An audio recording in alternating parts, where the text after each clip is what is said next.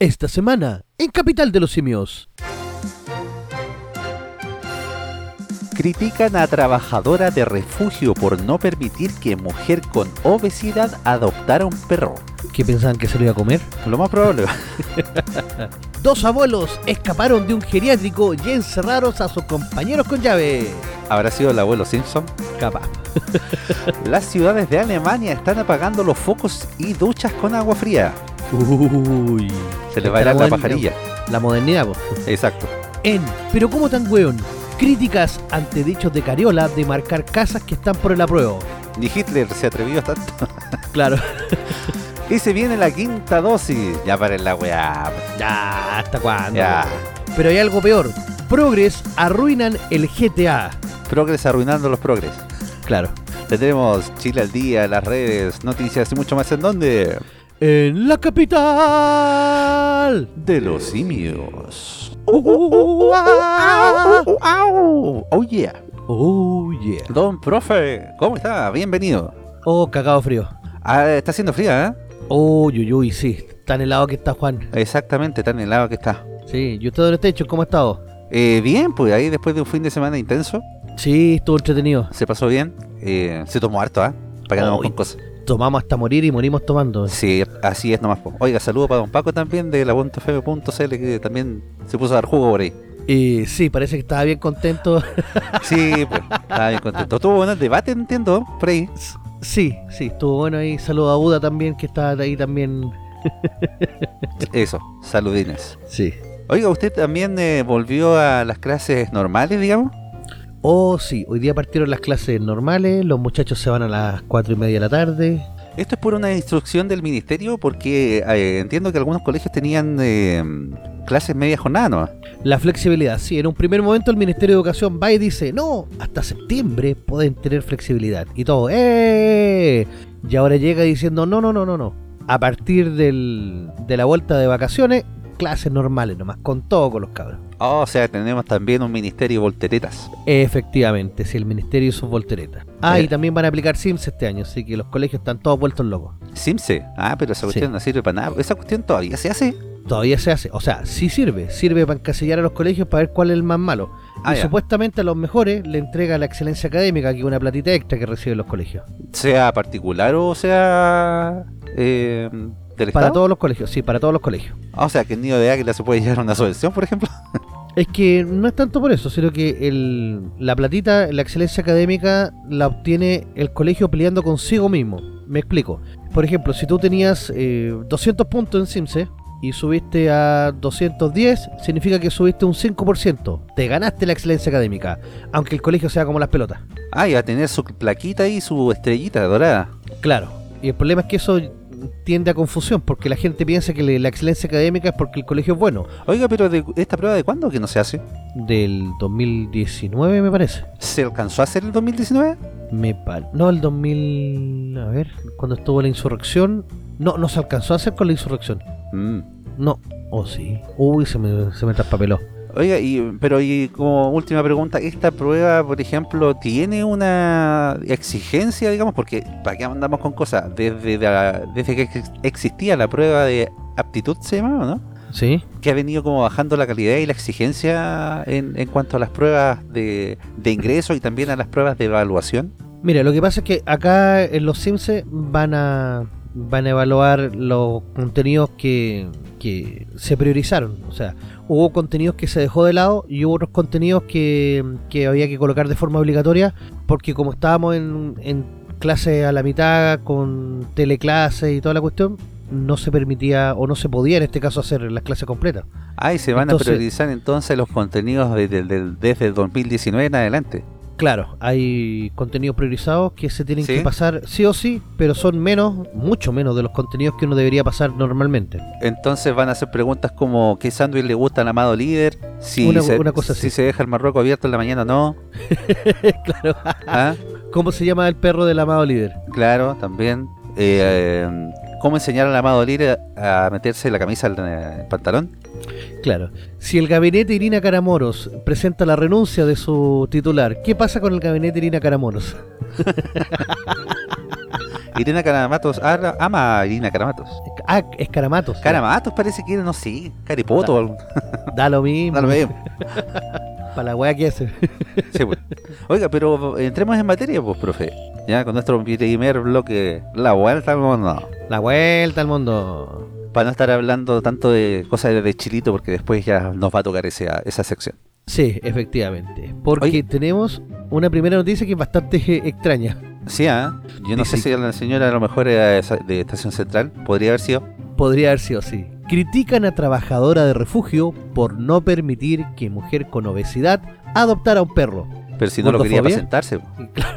Como el este meme que salía así como eh, gatito perdido y salía una vieja así bien guatona pegando un cartel y salía el, el gatito así como aplastado entre medio de la raja la vieja. Oiga, pero ¿habrá sido de estas pe- eh, personas que aparecen en eh, Kilos Mortales, por ejemplo? Sí, parece que sí. Ah, un ya. positivo. Dice, de acuerdo con la empleada, no aceptó que se llevara el animal al sentirse preocupada de que no lo sacara a pasear. Ahí está, po.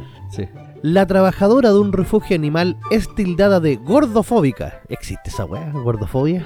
Es- esa weá se lo inventa los progres, ¿no? Bueno, en todo caso le inventan nombre.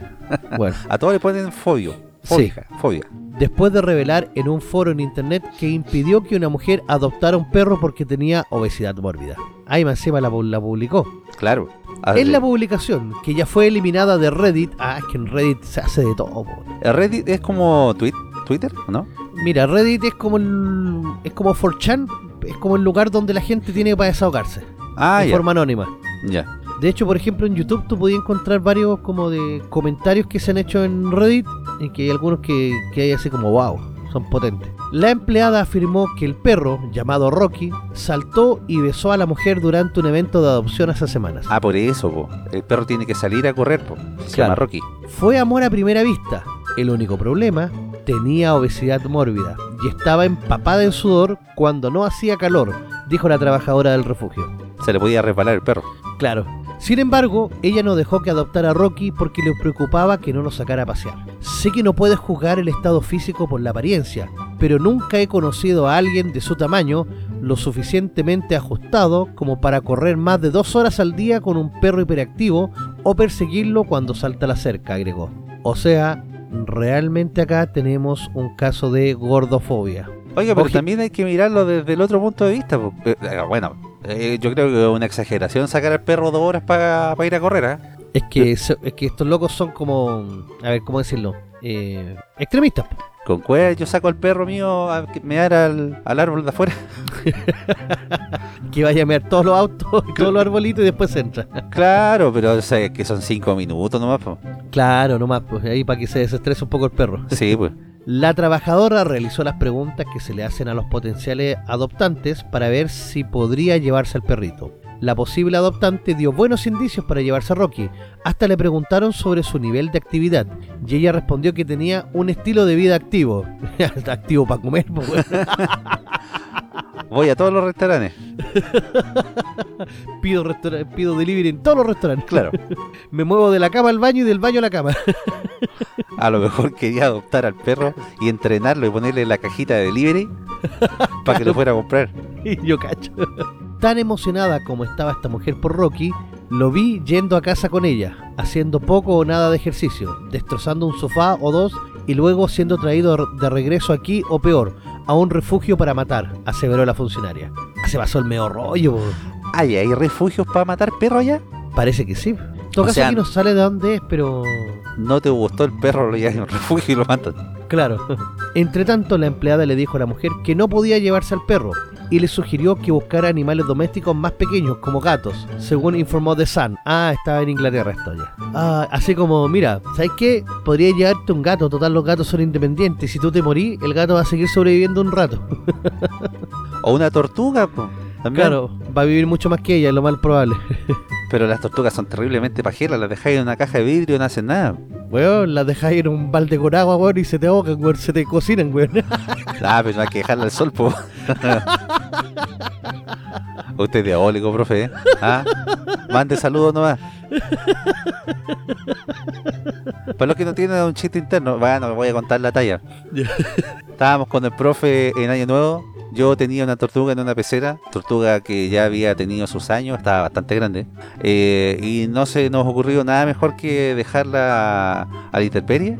eh, con el tema del Año Nuevo, con todo lo que conllevaba el otro día primero, eh, se nos olvidó y empezó a darle el sol. La cosa es que empezó a, a hervir y quedó una rica sopa de tortuga. Estaba buena, sí, estaba sabrosa. Le faltó un poquito de, de orégano, un poquito de De pimienta. algo así.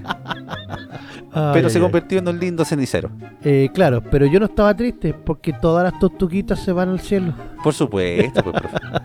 Todos los animalitos se van al cielo. Sí. Menos las perras ni los sapos. y la zorra. Y la zorra. Ya, pongámonos serios, profe. Ya. dijo, se enojó y dijo cosas que no diré. Ah, Ah, No mencioné el peso, pero creo que ella sabía que esa era la razón por la que la rechacé. Dudaron brevemente de mi decisión, pero cuando la vi luchar para caminar hacia, su auto, hacia su auto, supe que tenía razón. mi jefe dijo que haría lo mismo, decía la publicación. Me imagino estas locas que andan como en una silla de ruedas el- eléctrica, ¿eh? Pero que son solamente para guatones, ¿cachao? Oiga, si en esa cuestión de kilos mortales, de repente salen unos guatones así que ya aparecen huevos a la parrilla, están desparramados por todos lados. Sí, sí, que... y no se pueden parar, pues. Si eso es lo cuático, que viven como postrados ya sea en un sillón o bien en una cama. Sí, pues para tratar de pararse o lo tienen que parar más personas o tienen que ocupar un bastón especial o agarrarse del techo. Hay algunos que lo han tenido que sacar en, en estas cuestiones como de grúa, como de... Ah, con grúa horquilla. Al Edgar le pasó eso. ¿Sí? El guatón mexicano que tenía el récord de, de que era el loco más, más guatón. Ese se murió, po. Murió, sí, po, pero ese loco pesaba más de 500 kilos. Oye, ¿cachado que todos estos guatones como que tienen eh, pareja y siempre las parejas son flacas? Sí. ¿Cómo lo harán ahí? No tengo idea. Para No, no, encontrar, no, no lo hacen, no. para no. encontrarle la... Tiene que escarbar dentro de los rollos, Sí, entre los pliegues. claro, entre los pliegues. Oh, ah. Sí, bueno. cosa. Ay, ay, ay. A lo mejor pues, entre los pliegues podría buscar, podría tener un perro. Capaz que ande por ahí otro perro.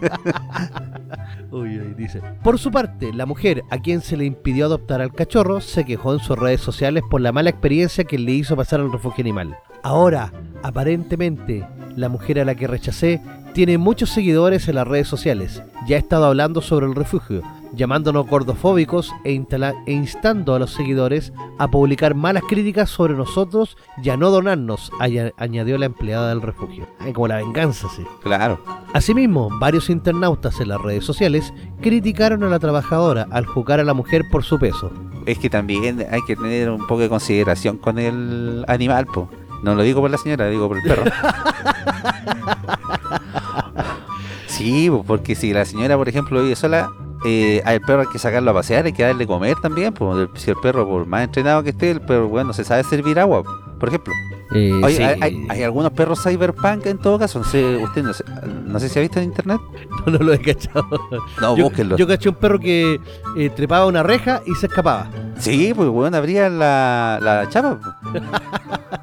Terrible entrenado. Es terrible entrenado. Pero igual, pues el perro necesita de cuidados y ya, si está con una persona que es eh, obesa mórbida y apenas se puede mover y apenas puede caminar, no le va a dar una buena vida al perrito, lamentablemente. Igual Mira. se- Deberían colocar salud compatible con, con el cargo, con el cargo, una cosa así, claro. claro. Y ahí la loca se habría dado cuenta que no tenía la salud compatible. No, pues, lamentablemente. Pero yo encuentro que igual fue buen consejo porque el gato es más independiente, el gato sale por cualquier recoveco, van a cuidar por otras casas, lo alimentan a otras personas, pero el perro no, pues. No, imagínate la gorda en cualquier momento le da un ataque cardíaco, se te muere ahí, weón, y el pobre perro caga, po. Sí, Bueno, que po. tendría para comer como unos 7 años, creo. en todo caso. Hasta que encuentren el olor. Y si, por ejemplo, la gordita no puede, no sé, acceder a la cocina o al teléfono para pedir delivery, y el pobre perrito está ahí al lado. Lo manda él, po. ¿Ah? Lo manda él antes, de- No, yo antes de que, que se lo coma. En una de esas, hasta con pelo se lo come. Lo va a engordar. Claro. Así que está, está complejo. está, complejo, el tema. sí. está como para debatir. Sí. ¿Mm? Eh, Así que, ¿qué es primero? ¿El, el derecho al perro a, a tener un amo sano o el derecho de la gorda a tener un perro? Podríamos eh, po- eh, plantear el tema entre los eh, animalistas y los gordofóbicos. Sí, ¿qué es mejor? ¿Ser animalista ¿Cierto? o gordofóbico? Exacto. Oiga, lo que no es tan eh, bueno es llegar a viejo, profe. ¿ah? Uy, uy, uy, es que depende del país en donde lo haga. Bueno, sí, ¿ah? aquí yo no sé si vaya a ser muy bueno después de todas las reformas previsionales que quieren hacer. Claro. Porque dos abuelos escaparon de un geriátrico y encerraron a sus compañeros con llave. Una mujer de 81 años y el hombre de 69, mire, buena edad, Buena. fueron encontrados a unas cuadras del lugar. Así fue la curiosa situación. Una pareja de ancianos se escapó de una residencia geriátrica ubicada en Villa Devoto, Argentina. Ah, Argentina, un país con buena gente. Ahí está. Por eso. Ahí Sí, po. Los adultos mayores, a lo mejor fueron a comprar dólar. Claro, los adultos mayores se escaparon del lugar, si, no sin antes eh, robar las llaves y dejar encerrados a sus compañeros y trabajadores del sitio.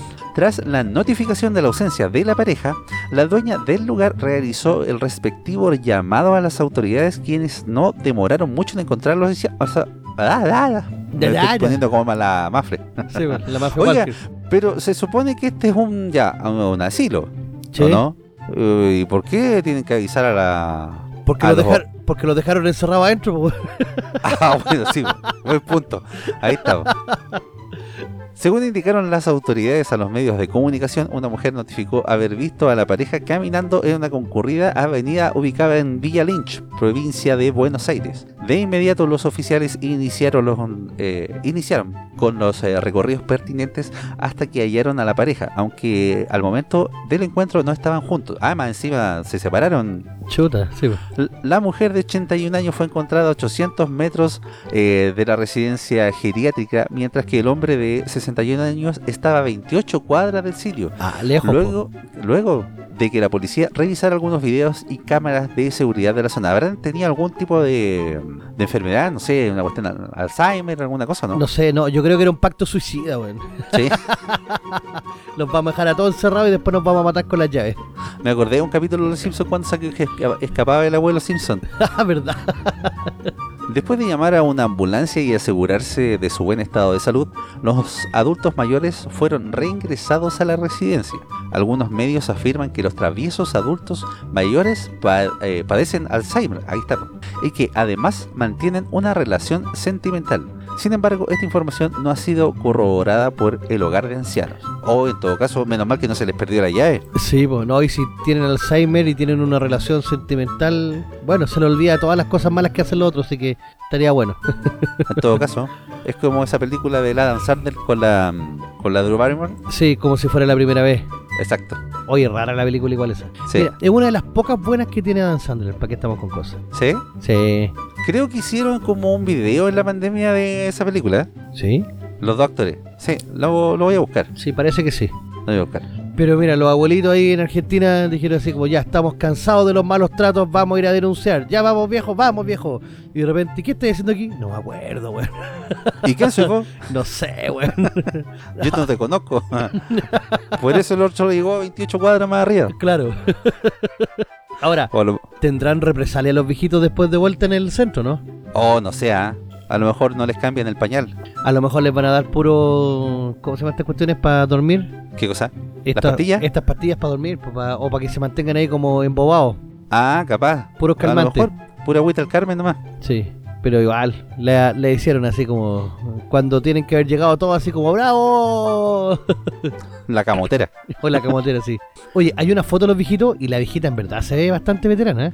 El caballero Sí. pasa viola. Caballero pasa viola. Sí, pero la viejita está bien veterana, está. Sí, pues que hay que considerar que, oiga, le parece que la abuelita en la foto igual se ve como que no controla, no controlaba de finter, parece, ¿eh? Estaba pensando lo mismo, parece que estuviera me hace. Sí, Chuta, se me Bueno. va la emoción. Para allá vamos todos nomás. Sí, vayamos todos. Oiga, pues no, para donde no hay que ir es para Alemania, profe. ¿eh? Uy, uy, uy, sí. ¿Qué está pasando? Porque las ciudades alemanas imponen duchas frías y apagan las luces en medio de la crisis del gas. Ah, pero se les dijo, Sí. ¿o no? Sí, antes de que empezara la guerra ya estaban los locos preocupados. Trump les dijo. ¿usted no ha cachado esa onda, profe? ¿No? En, un- en una cumbre, no sé si fue en la ONU, no tengo idea, Trump habló a- directamente a los alemanes, pues les dijo que no fueran tan dependientes de los rusos en temas de mm, energía, porque los rusos eran malos, eran malas personas Malo de adentro. malos de adentro. Entonces dijo que fueran eh, aprendiendo a, a- a tener su propia generación de energía. Y los buenos se cagaron de la risa y está el video. Chuta. Ahí los tenemos, pues, cagándose frío ahora, bañándose con la Sí. Bueno, hay, hay que decir que ellos están como si fuera febrero para nosotros. Están en agosto, están en pleno verano, pero igual. po.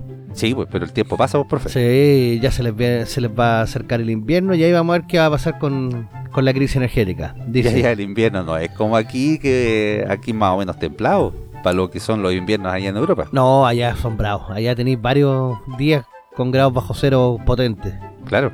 Dice, las ciudades de Alemania están apagando los focos de los monumentos públicos, apagando las fuentes e imponiendo duchas frías en las piscinas municipales y los pabellones deportivos, mientras el país se apresura a reducir su consumo de energía ante la inminente crisis del gas en Rusia. Hannover, en el noreste de Alemania, se convirtió el miércoles en la primera gran ciudad en anunciar medidas de ahorro de energía, incluido cerrar el agua caliente en las duchas y baños de los edificios y centros de ocio administrados por la ciudad. Chuta. ¿Son como baños públicos eso? Eh, más que baños públicos, como las piscinas.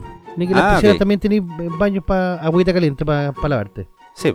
Los edificios municipales en la capital del estado de Baja Sajonia solo se calentarán del 1 de octubre al 31 de marzo, a una temperatura ambiente de no más de 20 grados, 68 Fahrenheit.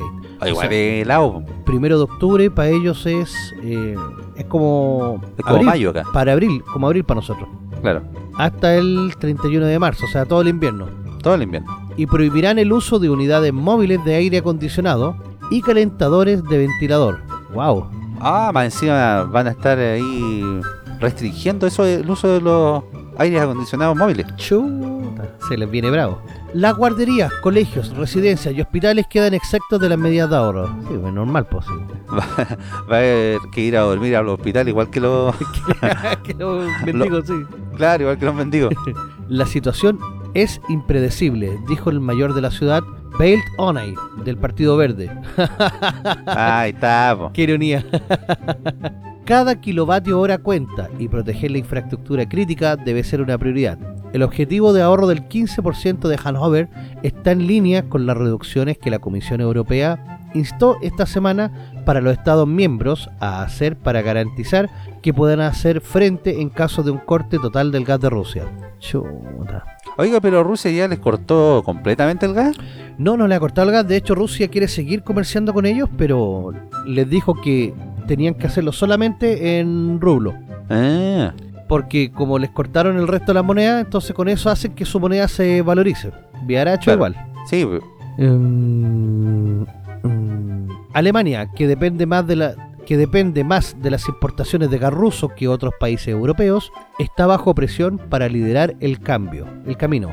En Berlín, la capital alemana, unos 200 monumentos históricos y edificios municipales estaban envueltos en la oscuridad el miércoles por la noche, cuando la ciudad apagó los focos para ahorrar electricidad. Los monumentos que antes se iluminaban por la noche incluyen la columna de la Victoria en el parque Tiergarten, la iglesia memorial de Breitscheidplatz y el Museo Judío. Chuch. Y los comentarios son maravillosos. Dice, ya se va notando que la izquierda ha llegado al gobierno alemán. Claro. Y poco a poco el mundo se va convirtiendo en Cuba. Venezuela solo fue la primera. Oye, en todo caso, oiga, un español dice, en España llevamos así meses, en la ciudad de Sevilla, con barrios eh, con días sin luz y cortes constantes. En España también está la izquierda dura gobernando, ¿no? Sí, pues. ¿De qué les sirve ser, ser tan subdesarrollados si toleran leyes tan precarias para someter a la humanidad apelando al calentamiento global? Uh. Oh, toma. Sí. Le impusieron unas sanciones a Rusia que le hacen más daño a ellos que a los rusos. En fin, Europa. Pero bueno, como le decía yo al principio, se les dijo. La verdad es que ahora creo que están eh, reactivando las eh, plantas a carbón que tenían y tenían también presupuestados unos cierres de unas plantas nucleares. Entonces esos cierres los van a posponer hasta que se solucione, entre comillas, el tema de Rusia con Ucrania, que la va va a dar para largo. eh, Esta cuestión no tiene por dónde. Tienen para rato todavía los rusos ahí. Supuestamente iba a ser guerra relámpago, pero como que la están entendiendo más. No, pues si Rusia quiere volver a ser la gran Unión Soviética, pues, profe. Sí. El Putin ahí está con esa idea entre ceja y ceja de volver a levantar a más de Rusia. Sí. Muy mal, muy mal. Sé que ahí tenemos a los alemanes ¿Mm? que están. Ay, ay, ay. Pero bueno, hay muchos que están criticando que esto es más que nada un tipo de conspiración para ver si la población aguanta. Exacto. Bueno, ojalá se solucione también. Ahora que el dólar está bajando. Claro. Oiga, vamos a una pausita, profe, y ya volvemos con el segundo bloque, Capital de los Simios.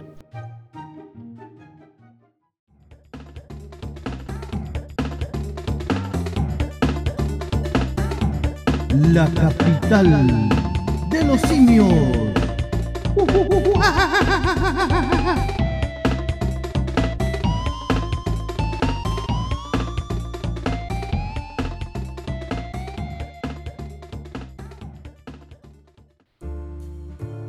Estamos de vuelta una vez más con su programa favorito denominado. La capital de los simios. Oh, yeah. Así es, don profe. Oiga, eh, ¿lo dice usted fuerte y claro o lo digo yo primero? ¿A nuestro gran auspiciador? ¿A nuestro gran amigo y Por colaborador? supuesto, por supuesto. A Rolandino IPTV, pues. Exactamente, pues profe. Ah, lo quería ahí pillar, ¿ah? Eso. que tiene más de 8.000 canales en vivo de Latinoamérica y el mundo, incluidos todos los canales premium de cine, deportes, adultos y más. Contenido VOD más 18.000 películas y 3.000 series. Servicio multiplataforma para Smart TV, TV Box, Apple y iPhone, smartphone, tablet, PC, Xbox y PS4.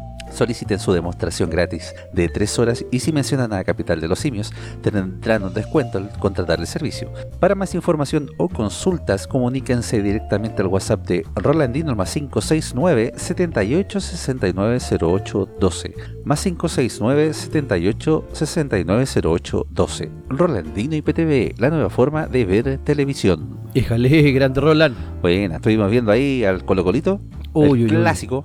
El clásico, sí, po. Pobre, pobre choncho, me- me- ya me dan pena, weón. es que se encontraron con el papá, po, que el papá les sacó la correa. Fu, pero fue, fue abuso. Sí, po, abusador. Fue como hecho, cuando. Le ¿Eh? anularon un gol que no correspondía. y Jugaron tranquilos, más encima los Oiga, pero locos- parece que el otro andaba con los zapatos cambiados. el- ¿Cómo se llama el jugador que se perdió? al Palacio. se puso los zapatos al revés. Sí, la quiso colocar y se la da para afuera el weón. Claro. Podrían haber eh, reducido la. Ah, pero a la U también le anularon. un- Ah, sí, pues le anularon el golpe. No, fue a Colo que le anularon un gol, sí, po. De veras. No, sí, podría haber sido peor. Y de hecho, por cómo estaban jugando, los defensas no, no salvan a nadie. ¿no? En todo caso, profe. Tan mal los chunchos. Yo creo que este año tan- van a estar peleando el descenso. Bueno, pero por sécula. ¿Cómo se dice? Eh, no sé.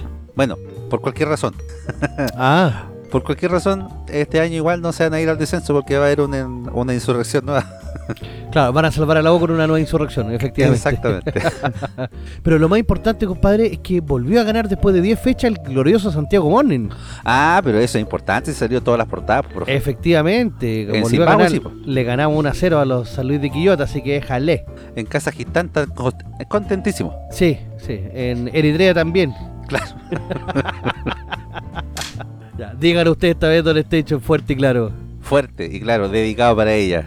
¿ah? De quien vamos a hablar en el principio. Oh, pero sí. como tan hueón. O como Sí. tan hueona en este caso. en este caso, sí, pues, sí. O como tan mala. weón. ¿Para qué? No. Profe, si yo le dije ¿ah?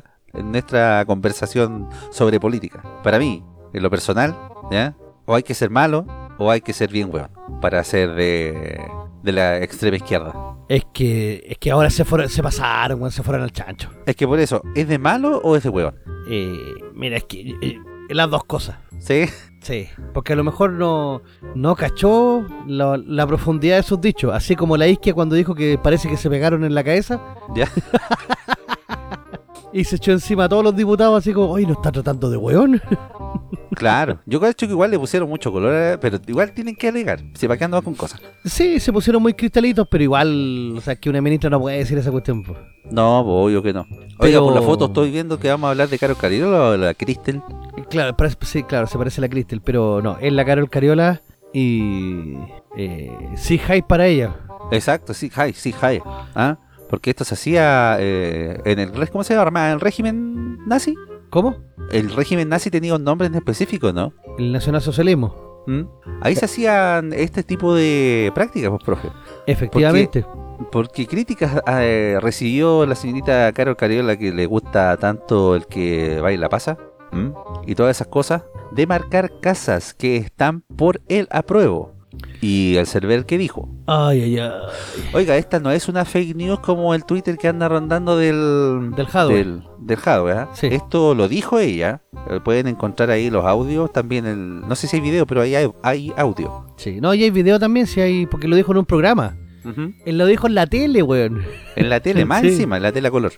Revuelo causaron los dichos de la diputada del PC y una de las eh, coordinadoras del comando de la prueba, Carl Cariola, quien planteó la idea de dejar un cartel en las viviendas que estén por la opción de la prueba, en el marco de la campaña que busca lograr 2 millones de casas por el... eh, dicha eh, digamos opción oiga de verdad yo me acuerdo que eh, en el régimen nazi se marcaban las casas de los eh, judíos cierto De los judíos y de los. con carteles grandes. Claro, de los judíos y también, bueno, de los gitanos, de los homosexuales y de los, de los que estaban en contra del régimen. Claro. Fue en el programa Mesa Central. Ah, no digo por dónde decir que es fake news. eh, de Canal 13 que Cariola detalló que la idea es que básicamente vamos a ir sumando nuevas casas por el apruebo. Vamos a ir dejándoles un cartelito que dice: Esta casa está por el apruebo en cada una de las ventanas. es como para decir, miren, ahora apedreémosla. Sí, pues es que, mire, no fuera nada que a lo mejor fuera ya en una villa donde están todos por el apruebo. Y fuera una villa cerrada, un pasaje cerrado. Ahí están todos los buenos por el apruebo. Pero si tu vecino está por el rechazo y el otro de más allá, o, o no quieres que se sepa tu opción, Claro, o al revés, ¿qué pasa si tú eres del rechazo en un, en un grupo de puras casas sordas? Y van a llegar a decir, oiga vecino, y usted no tiene el papelito, hace que usted va por el rechazo, se tiró, Claro. se va a tirarse. Sus palabras generaron múltiples reacciones. Así, el ex convencional independiente Bernardo de la Maza planteó en Twitter que marcar las casas es una pésima idea. Recuerda el nazismo y el fascismo, pero si estos hueones son nazis, po. estos son los verdaderos nazis y los fascistas. Sí. Ese es el fascismo. sí. Cuando la gente dice, ah, vos sois facho, vos sois facho, no tiene idea de lo que habla. están mostrando la peor cara de, de los aprobados. Exacto. Asimismo, el ex senador DC Ignacio Walker expresó que la idea de Caro Cariola de marcar casas recuerda a los nazis y los comités de defensa de la revolución en Cuba. ¿Será que la campaña de la centroizquierda por el rechazo le produjo una descompensación o tal vez una crisis de pánico? A lo mejor no. Sí. Porque no... Bueno, la última encuesta dijo que había caído, no sé, un punto, lo otro había subido otro, pero Pepe Out hace algunas eh, horas de que estamos grabando este programa, eh, había dicho que ya era como insalvable la diferencia entre el rechazo y la prueba. Lleva 10 puntos. Claro.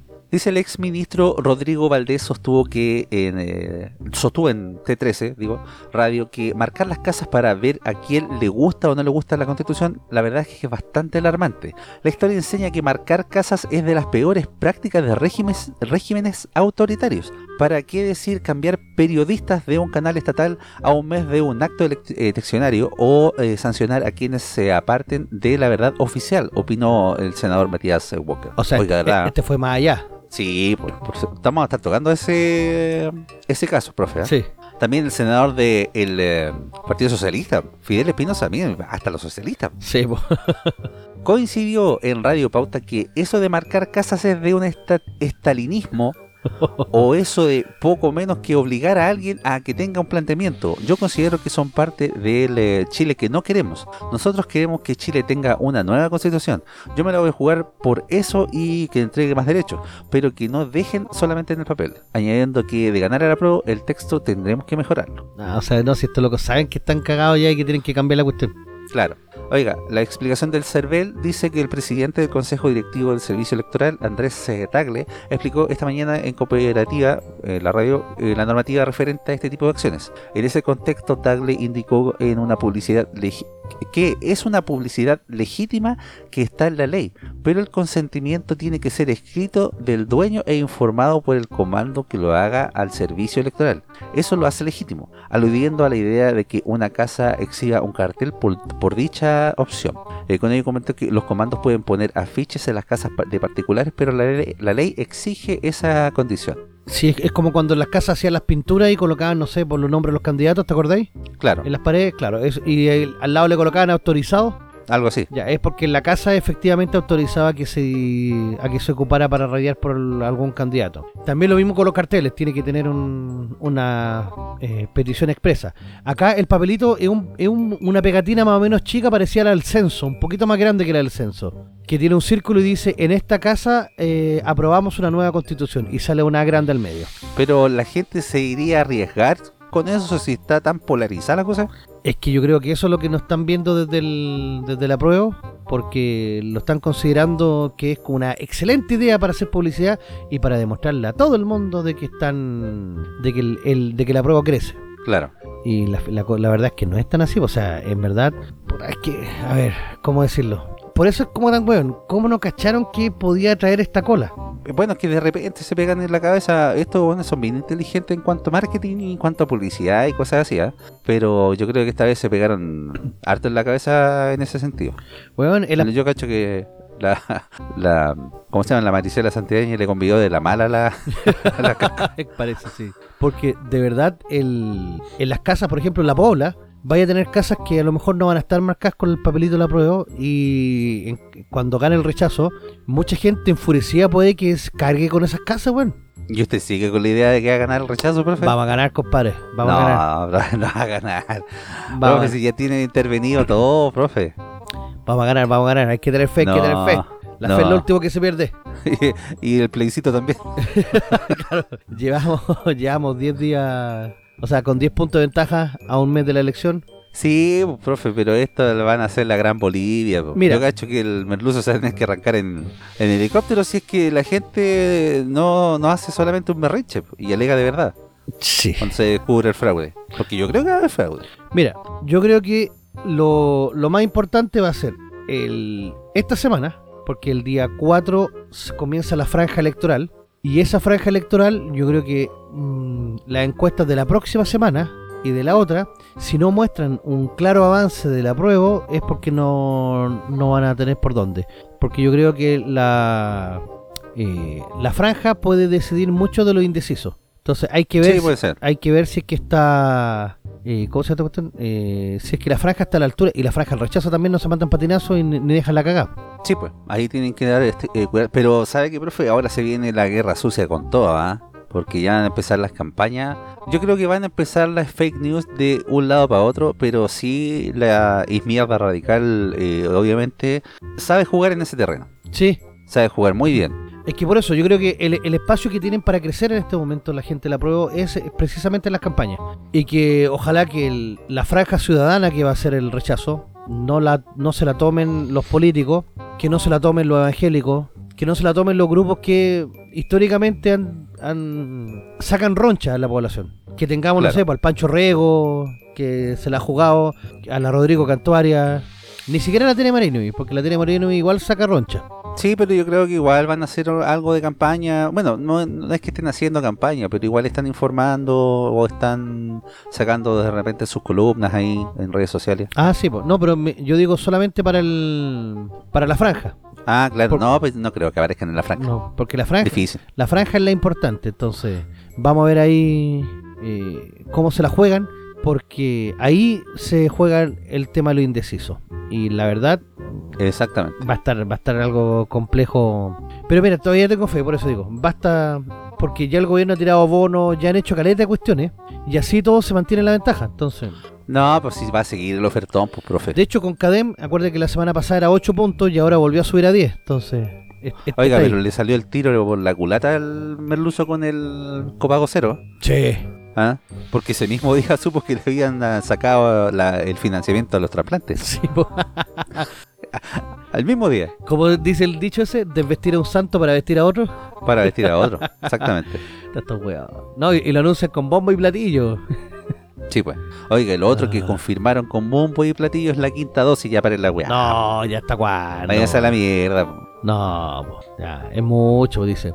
Hay que multiplicar los esfuerzos por poner al día a la población en las dosis que han demostrado ser efectivas y seguras, dice un infectólogo. La ministra de Salud, María Begoña Yarza, confirmó este sábado que habrá una quinta dosis contra el bicharraco. Ya para la weá.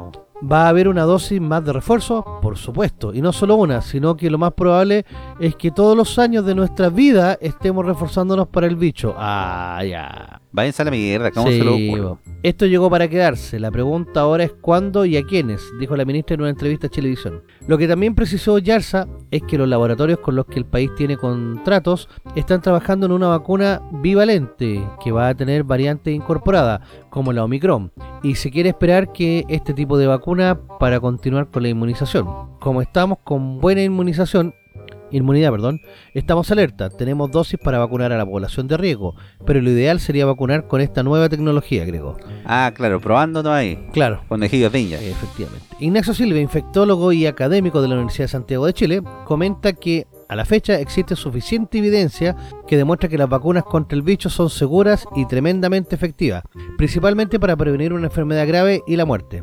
Sin embargo, a la fecha no contamos con esa misma evidencia para respaldar una quinta dosis en este momento, incluso para la población de riesgo. Todavía la cuarta dosis ha demostrado efecto positivo, incluso habiendo pasado más del tiempo habitual entre dos refuerzos, que es lo que habíamos visto antes de 4 a 5 meses. Hoy tenemos personas que llevan más de este periodo con la cuarta dosis y hay datos que ya demuestran que la efectividad se mantiene. ¿Por cuánto tiempo más dice? Se pregunta. Que se haya mantenido la efectividad de la cuarta dosis en el tiempo, agrega el infectólogo de los Es positivo. Nos da margen para investigar más y definir cuándo será mejor momento para un quinto refuerzo. Para quién y para el desarrollo de la vacuna más pertinentes para esta etapa de pandemia. Oiga, profe, yo he conocido gente que no tiene ninguna vacuna y se ha enfermado con el bicho y no estaba ni por el lado. No le ha pasado nada. ¿Mm? Y hay gente que está vacunada y se le han dado como 3-4 veces. Exactamente. Entonces, ah, ¿será coincidencia? ¿Será eh, el destino? Sí. Yo creo que todavía las vacunas están en eh, etapa de, de prueba y nos van a seguir probando nomás con, con la hueá que haya. Sí, pues así como, mira, tenemos una nueva vacuna, probémosla en estos hueones, total no dicen nada. Claro, total se quedan callados. Van a poner el brazo piola, ¿no? Sí. Y van a, Ah, y van a- y van a hacer fila para poner el brazo. Les cortamos el pase de movilidad nomás. Listo. Oiga, pero ya en algunas partes es soberanamente ridículo esta cuestión del eh, pase de movilidad. Yo he pasado, por ejemplo, he tenido la intención de pasar a comprar para llevar en algunos locales y para poder entrar a comprar para llevar te piden el pase. La dictadura sanitaria. Exactamente. Y Chile es el único país del mundo que está pidiendo en ese sentido una eh, un pase para poder hacer todo prácticamente.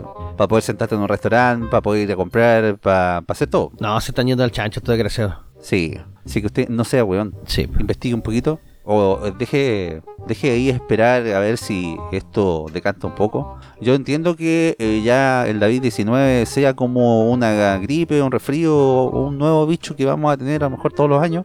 Y como la vacuna y la influenza, sí, podría darse el eh, escenario que a lo mejor te- se tenga que vacunar la gente todos los años. Pero yo creo que a lo mejor serían los, eh, digamos, la población más de riesgo. Claro, tiene que ser focalizada la, la vacuna, no para todos. po. Claro. Mira, dice, el inmunólogo Mario Rosenblatt también es reticente a un nuevo refuerzo ahora. Me parece prematuro estar hablando de una quinta dosis para una población mientras tengamos un número importante de personas que no han recibido la tercera o cuarta dosis. La percepción de riesgo ha bajado porque la gente se acostumbró al tema, ya no hay tanto miedo, y porque ha faltado por parte del Ministerio de Salud una propaganda más agresiva en hacerle ver a la gente la importancia que tiene completar el proceso de vacunación. Dice el Que te meta más miedo. Claro, dice el director ejecutivo de Ciencia y Vida. El doctor Carlos Pérez, infectólogo de la clínica de la Universidad de los y decano en la Facultad de Medicina de la Universidad de San Sebastián, no le cierra las puertas a la quinta dosis. No me parece que este año vaya a ser necesaria una quinta dosis de vacuna, al menos para la población general. Sí, probablemente hay que considerarla en personas con estado de inmunodepresión o alguna enfermedad crónica donde la respuesta inmune es más pobre, opina. Silva coincide con la ministra Yerza, ya que de administrarse la quinta dosis, esta no debería ser igual a las anteriores. ¿Ya? ¿Que nos van a probar con más cuestiones? Sí, pues. Hasta parafina nos van a inyectar. Las vacunas que se están usando fueron desarrolladas con la variante del virus de Wuhan, el original, pero el virus que circula hoy es muy distinto al del inicio de la pandemia. Ya hay avances de los laboratorios Pfizer y Moderna con vacunas desarrolladas en base a las variantes BA4 y BA5. Oiga, qué ironía, profe, ¿eh?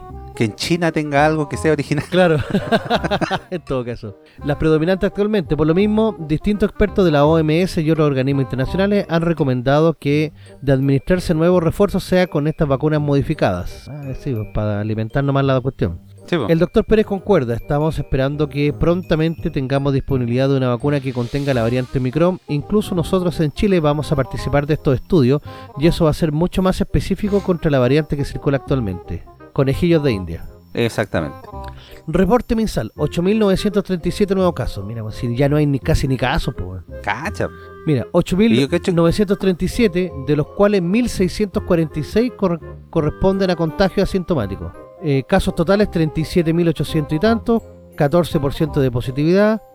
Eh, fallecieron 31 personas en las últimas 24 horas y dando un total de 59.000 personas muertas, eh, lo que va en total de la pandemia. En cuanto a camas críticas, se informó que hay 2.011 habilitadas y don- 900 293 disponibles. O sea, estamos parejitos. Estamos parejitos, o sea, para la lecera ya es mucho. Ah, vamos a quedar como colador, profe. Sí, Pues no va a tener hoyo donde poner claro. la aguja. Pero ahí vamos a tener que ponernos a jugar nomás, no nos queda otra. No, tampoco hasta eso nos van a quitar, profe. Ya nos van a quitar la felicidad y lo divertido de la vida. ¿Por qué? ¿Qué pasó? ¿Mm? Oye, ¿cómo se le ocurre, profe? Esta noticia sí que a mí me, me desagrada. ¿Y cómo tan hueones? ¿Ah? Los de mm, Rockstar Games. ¿Mm? Bueno, hay que ver el contexto también, hay que esperar el juego final. Pero Grand Theft Auto 6 será un aliado, tendrá una heroína y reducirá las bromas racistas y sexistas. Pero si esa era la gracia del- de la saga. Esa es la gracia del juego, po. Esa es la gracia del juego, esa es la gracia, esa es la esencia, ese es, es el alma del juego. ¿eh? Oh shit, here we go again. Sí, para que andamos con cosas. Los progres arruinando el nuevo GTA. Puta la wea. Dice como era de esperarse después del último E3 en el eh, que en vez de presentar nuevos juegos como cualquier compañía de jue- videojuegos normal, la empresa matriz de Rockstar Game que Take-Two Studios Interactive decidió dar un sermón sobre la igualdad y la inclusión. Rockstar anunció que GTA será un juego aliade, no ofensivo, con las minorías. Profe, ahí usted podía ir eh, a pegarle a los negros, pues habían comunistas que se peleaban con los republicanos. eh, era, pero genial el mundo GTA. Era la vida misma. Exactamente. La próxima entrega de la serie de videojuegos Grand Theft Auto tendrá la primera protagonista femenina de la serie y tiene como objetivo reducir el uso del humor ofensivo, en particular las bromas dirigidas a grupos minoritarios, según el informe. Ah, Eh, mira, ya sé. El juego se va a desarrollar en Ñuñoa. Eso explicaría todo, weón.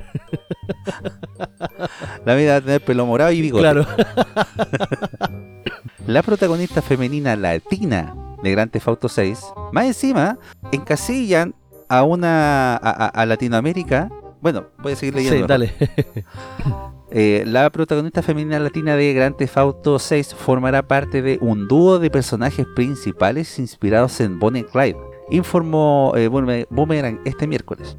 El juego tendrá lugar en una versión ficticia de Miami y el sur de Florida, según el informe. El último juego de Grand Theft Auto que tuvo lugar en Miami ficticio fue Vice City de 2002. Gran juego, profe. ¿eh? No sé si usted lo jugó o tuvo la oportunidad. Eh, jugué me pare- un poco y sí, está bueno.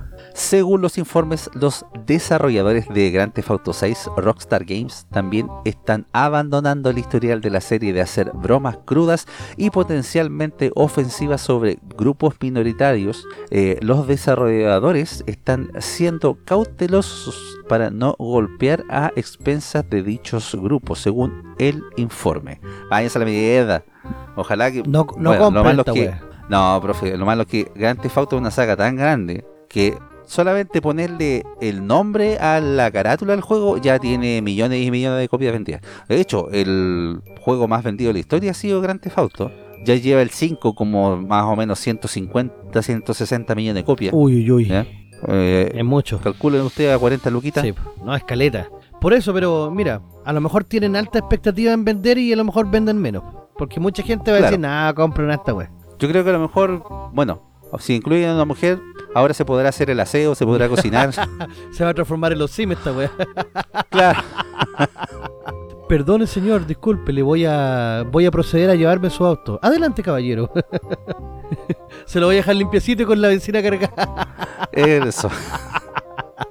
Pero no pueden estar arruinando una, una saga tan, tan mítica como el GTA. Ha tenido su alto y bajo. Con GTA 4 eh, estuvieron ahí nomás. Eh, pero también eh, fue un gran juego.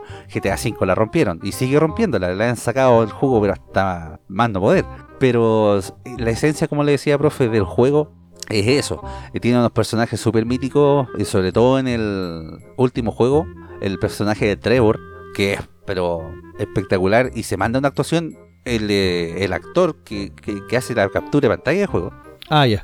Y las voces también y todo eso, y las bromas que se tiran, porque hay un negro, está Trevor que es terriblemente racista, eh, son violentos, no, el juego es espe- espectacular. Y si le van a quitar esa esencia, ah, va a ser un, un- una buena mierda, un- los Sims, como dicen. Claro, los Sims eh, conduciendo. Exactamente. Puta la. Así que, no, ya me dio rabia, no voy a comprar ni una no voy a reservar nada. Y usted tampoco lo haga. Así que vámonos a una pausa, profe, y ya volvemos con más Capital de los Sims. La capital de los simios. Quédate en casa con Rolandino y PTV, la nueva forma de ver televisión. Más de 4.000 canales en vivo de Latinoamérica y el mundo, incluidos todos los canales premium de cine, deportes, adultos y más. Contenido VOD más 11.000 películas y 800 series. Servicio multiplataforma para Smart TV, TV Box, Apple TV y iPhone, smartphone, tablet, PC, Xbox y PS4. Solicita tu demostración gratis de 3 horas y si mencionas al programa Capital de los Simios tendrás un descuento al contratarlo. Para más información o consultas, visita la página oficial de Facebook www.facebook.com Rolandino IPTV o comunícate directo por WhatsApp al más 569 78 69 08 12 más 569 78 69 08 12 Rolandino IPTV, la nueva forma de ver televisión. Chile al día. Chile al día. Con el ¡Uy! ¡Qué linda canción! Cada día me gusta más esta canción. Cada día mejor. Con Alfredo. Uh, sí, como con Don Alfredo. Está vivo Don Alfredo, ¿no? Parece que sí. Sí. ¿O no? A ver, busque La pela anda fuerte con esos personajes, así que se tiene que cuidar. A ver, vamos a buscarlo al tiro. Podríamos haber estado nosotros ahí, en ese programa, En Marihuanalmente hablando. cuando, cuando la red tenía programas y no tenía solamente televentas. Claro. 78 años, 2 de agosto del 43. Está vivo todavía. Ah, un gran saludo. Sí. Ah, aunque no nos escuche. Aunque no nos esté escuchando, sí. Oye, que también le decimos a Elton John que descanse en paz. ¿ya? ¿El Elton John? Elton John, que descanse. Oh, Sí, pues. No, no es porque se haya muerto, es porque porque ya está de noche. ahí está de noche, exacto. Sí. Esa yo la vi en, con Jackie Chan. ¿Sí? Que la primera vez que dije, ¿qué guay se murió? y después, ah, no, verdad que no. Oye, este loco fue director del Festival de Viña en el 97. Sí, pues sí, no es nada de cartón, don Alfredo. Dirigió el programa Éxito entre el 84 y el 92. Los Bochincheros Mire, entre el 76 y el 80. sí. Chi- chilenazo. Se está rascando con el carnet, profe. Sí. Sí, pues sí, son muy eh, buenos programas. Albert al final se llamaba Cada Día Mejor hasta el 2020. Exactamente. Yo lo único que recuerdo era el Ortortrutz. Sí. Sí, el loco hizo hasta un... escribió un libro y fue director de una película. Toma. Mir, las memorias de una pulga. Claro. ¿o no? Capaz, pues. o sea, importante el gallo. Exactamente. Mish, Oiga. mish, mish. Y en las noticias de Chilito al Día también tenemos un personaje importante que va a estar fuera de pantalla por órdenes eh, superiores. ¿ah? Sí. De nuestro da- amado Lidl, dicen por ahí. No, y el, el loquillo de Stingo. Ah, también. Sí. La yegua, la yegua Stingo. la yegua Stingo que empezó a, a despotricar contra Matías del Río, Ay, sí, esa yegua. Es toda una yegua loca Stingo. ¿ah? eh, se volvió loco ese weón. Es yegua, sí, es yegua.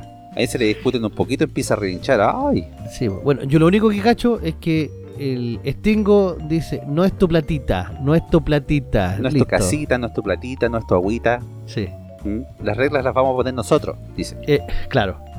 Salida de Matías del Río de Estado Nacional. La explicación de Constanza Santa María y las críticas por la medida. La conductora del programa señaló que la decisión fue del director de prensa del canal, mientras otros apuntan al ex convencional Daniel Stingo como un impulsor de la medida. Oiga, si la cosa sigue así y se meten los milicos, vamos a tener otra noticia que dice: Stingo a entrada del Estadio Nacional. lo, lo vamos a inaugurar, estar esperando que, que lo entreguen. No sé si me explico. claro. Ay, ay, ay. Ayer se supo que TVN había decidido sacar a Matías del Río de la conducción del programa político Estado Nacional que se emite todas las noches de los domingos y donde compartía pantalla con Constanza Santa María. De acuerdo al Mercurio, esto pasó porque el canal quería proteger al rostro, quien era víctima de múltiples ataques en redes sociales, a quien catalogaban de facho y de extrema derecha. Matías del Río, pues, weón, si ese weón siempre fue zurdo. Sí, po. Pobrecito. Ay, lo que, weón. O sea, es increíble que tú cambiáis un cachito, pero un cachito de opinión. Claro, o no te parece algo o, contradice. Lo que pasa es que, ¿sabe que anda dando, anda circulando un video que dicen que el merluzo lo habría sacado, según órdenes de él, por eh, una encerrona que le hizo cuando era eh, candidato? El video se ve que eh, Matías de Río le pregunta qué opina él de las eh, de los ilegales que estaban entrando y que cuando la policía los tomaba tenían que dejarlos pasar nomás. El merluzo decía eh, merluzo.2 2.0, perdón. Ah, el, Decía, el- el merluzo bonito. eh, claro, decía, no, hay que aplicarle todo el peso de la ley. Él decía, entonces Matías del Río después le encaró y le dijo, entonces, ¿por qué usted, cuando viniera, quiso sacar una ley para que esto no siguiera pasando, usted votó en contra y más encima fue a la, a la Contraloría? Uh. Y el weón se deshizo así, no, es que no, que usted me está diciendo cosas que no son. Y no, sí, no, pero yo tengo los datos aquí, tengo su firma, se la puedo mostrar. Uh. Entonces el weón quedó con agente hoyo. Dicen que es Ah, por eso. Así como se la voy a cobrar después, este weón. Exactamente. Dice, anoche en medio del programa Santa María fue interpelada por Cristian Valenzuela, de Republicanos, ante lo cual la periodista dio su versión. Se han tomado decisiones, que fueron tomadas por el director de prensa del canal, que es Pablo Badilla, quien obviamente tiene que dar la respuesta de las decisiones que se han tomado. Hay un cariño tremendo por Matías, que es un amigo personal mío, y además apreciamos mucho su trabajo periodístico, sostuvo incómoda la profesional. ¿Usted vio ese, ese No, no caché qué había pasado ahí. se dio un lujito el, el- este, este señor, Cristian Valenzuela. Eh, y empezó a decir porque era una mala eh, práctica lo que estaba haciendo TVN, que mm, de repente por opinar distinto o por opinar eh, cosas que a la otra, al otro sector no le gustaban, eh, ya estaban interponiendo, digamos, dictadura y, y censura en la televisión. Pero bueno, esto es peor, o sea, llevan cuántos, cuatro meses y este, se están comportando peor que, que, que Stalin, weón. Pero si estos huevones son así de ese pensamiento, pues profe.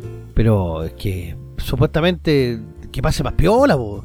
No, ya están carrajas así, No, llegan y lo hacen nomás. y espérese cuando gane la prueba. Estos huevones van a querer sacar al tiro la constitución. sí, Y ahí, profe, se viene feo. Se viene, la verdad que sea, es súper feo eh, ese, ese escenario. pero mira, yo creo que todas estas cosas, todas estas cosas, en el fondo, ah, pueden apoyar a que gane el rechazo, compadre. Sí. Tengo, tengo mi fe todavía.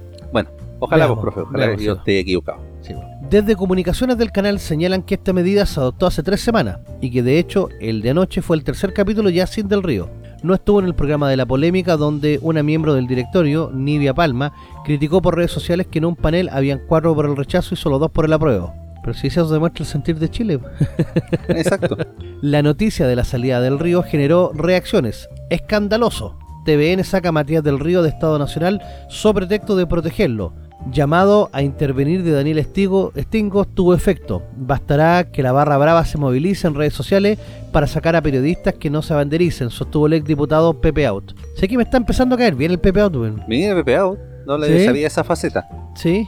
La ex ministra de Educación, Mariana Elwin, comentó que sacar a Matías del Río en plena campaña del programa Estado Nacional y si además fuera cierto que dan las cosas de protegerlo es un acto de totalitarismo propio de dictaduras. Y en Chile estamos en democracia. Toma. Así como democracia, democracia, ah, no sé. ¿eh?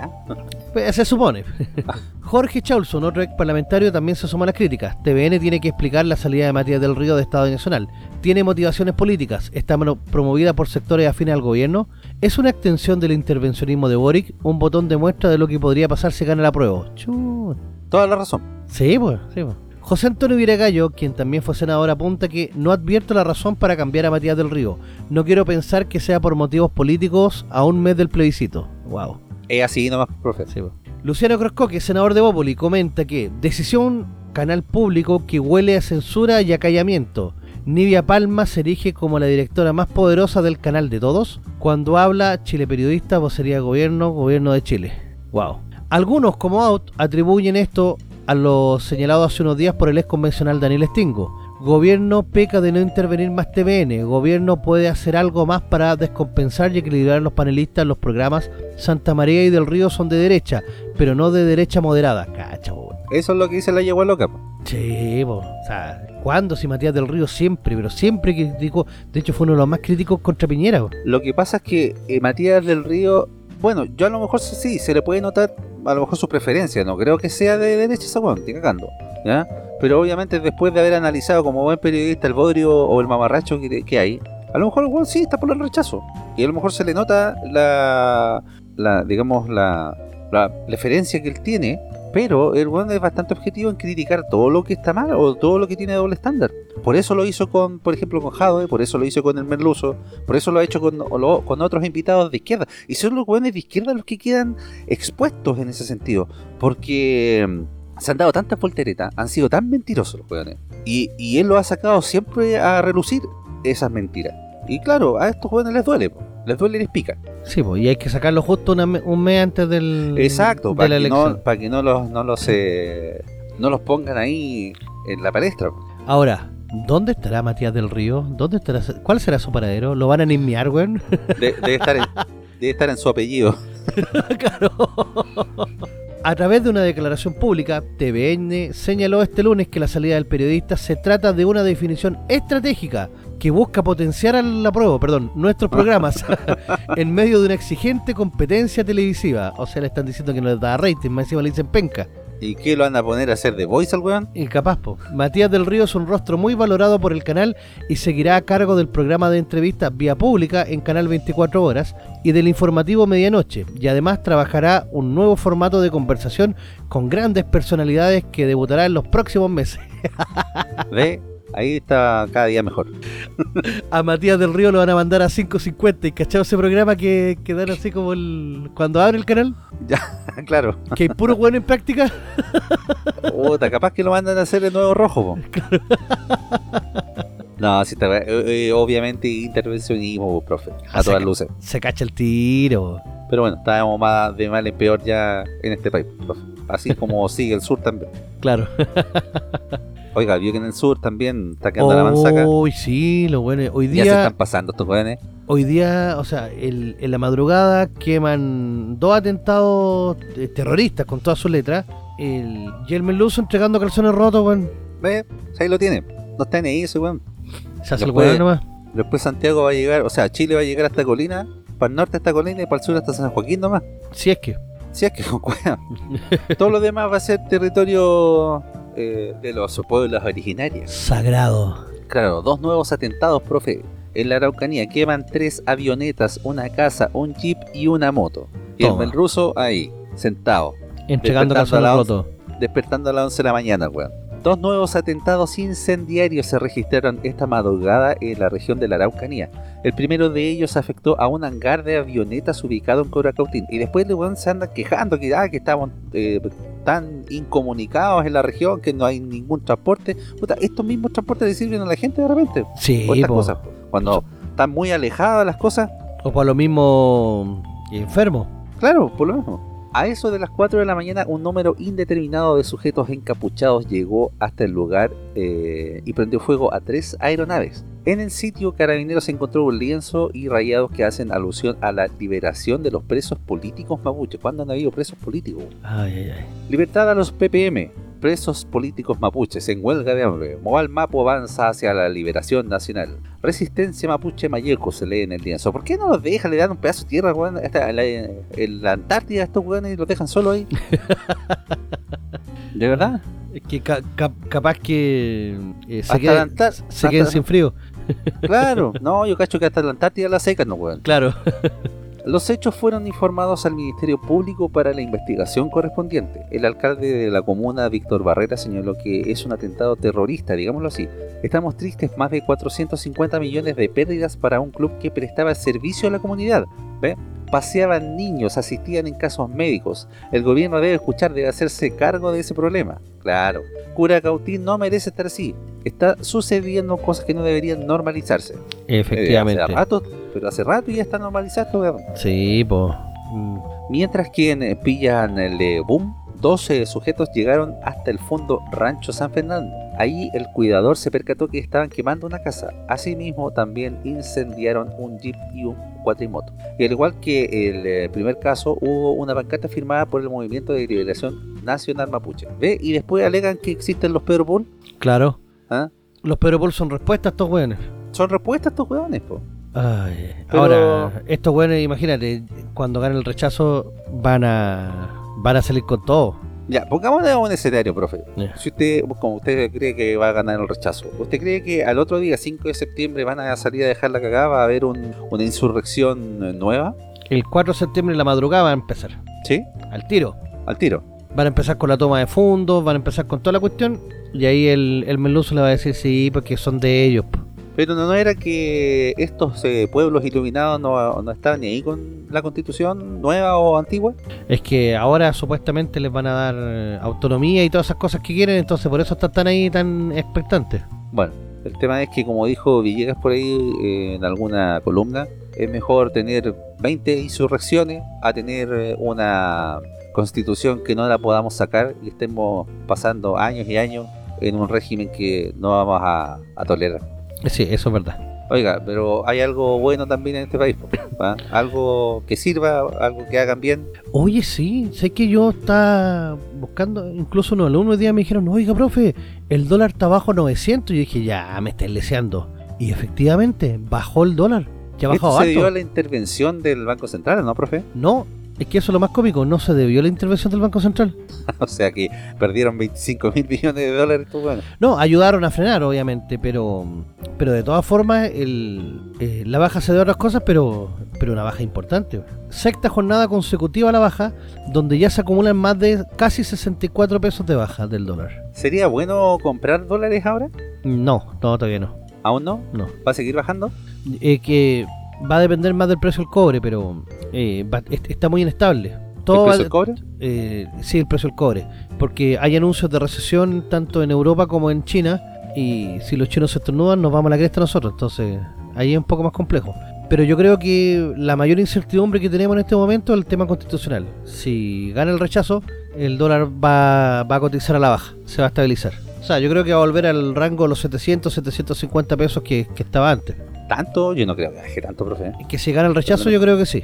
¿Sí? Sí, porque la, eh, la moneda chilena y la, la economía chilena igual va a agarrar algo más de confianza. Claro, pero yo cacho que va a ser como un veranito San Juan nomás, po, porque obviamente si empieza una insurrección 2.0 y después empieza un nuevo proceso en que vamos a volver a tener un circo nuevo, va a haber de nueva estabi- inestabilidad, el precio del dólar va a empezar a subir de nuevo. sí, porque pero- ahí va a depender del merluzo netamente, de qué tan pero mal lo nos haga. preocupamos, profe, si nosotros no compramos dólares, compramos pesos. ¿Verdad? Pues estamos puro leseando.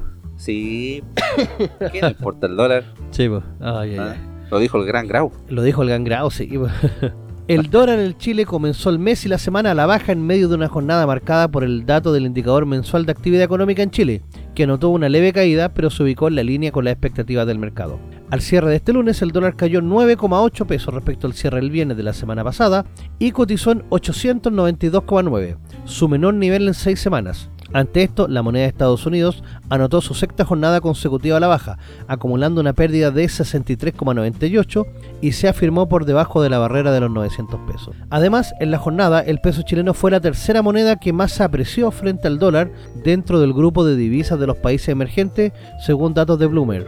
No obstante, en lo que va del año, el dólar ganó 40,40 pesos y en 12 meses subió 133,52.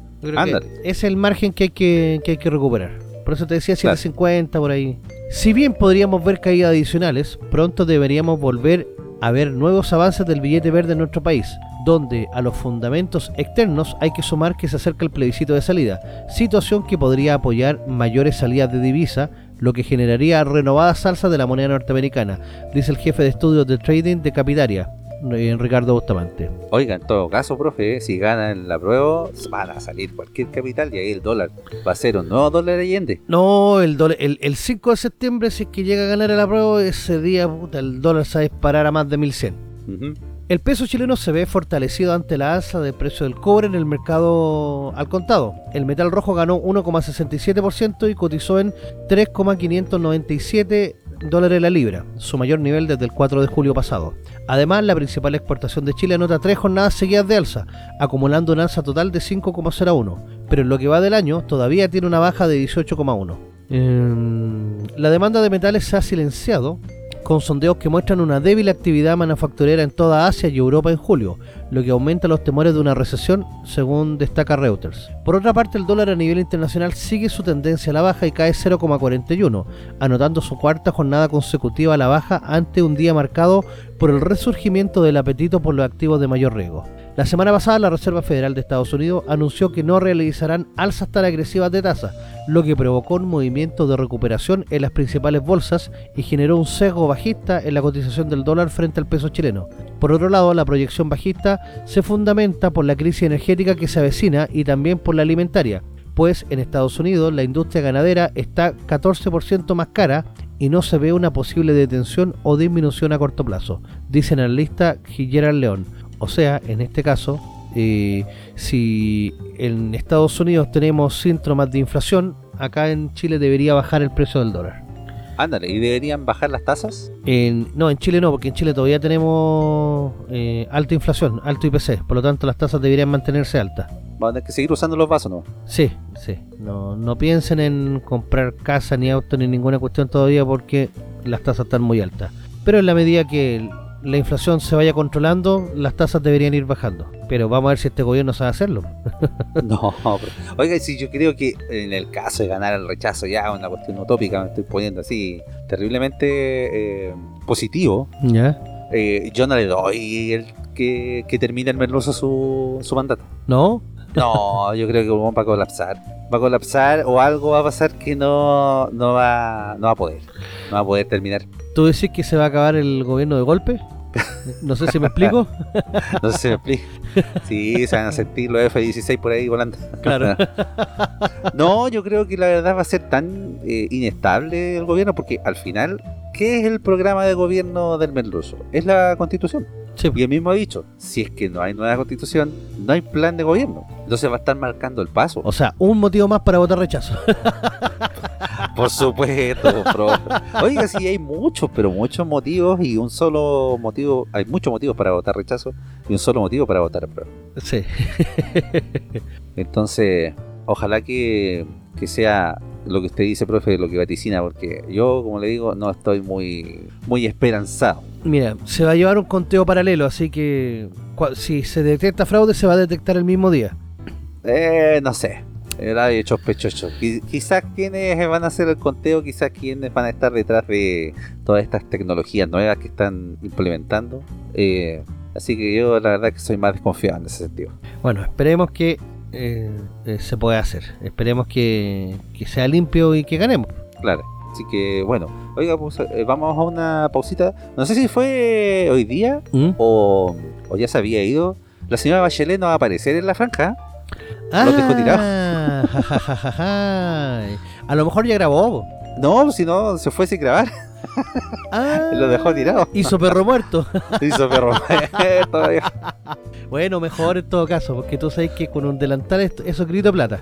Sí, pues eso grito plata. Así que, ¿qué? pero no importa, si total puede mandar un mensaje por WhatsApp. Exacto. ¿Ya? Oiga, vamos a una pausita y volvemos con el último bloque de Capital de los Simios.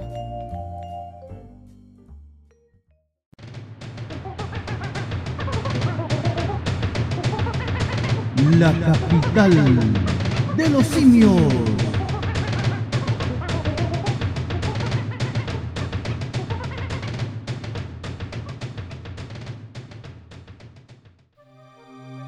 Estamos de vuelta con el último bloque de su programa favorito denominado La capital de los simios. Oye, Oh yeah. Oiga, pasé por la capital de los simios, por el centro de la capital de los simios, un fin de semana y la verdad es que no vi mucha actividad, profe. No, tan es que como están cerca del plebiscito están calmaditos ahora. sí, pues que están esperando, están cautelosos, hay veces que la saben hacer, pues, profe. Sí, po, están ahí vueltos locos. Sí, pues. Creo que estaban todos viendo películas. Están todos viendo películas y como corresponde. Exactamente.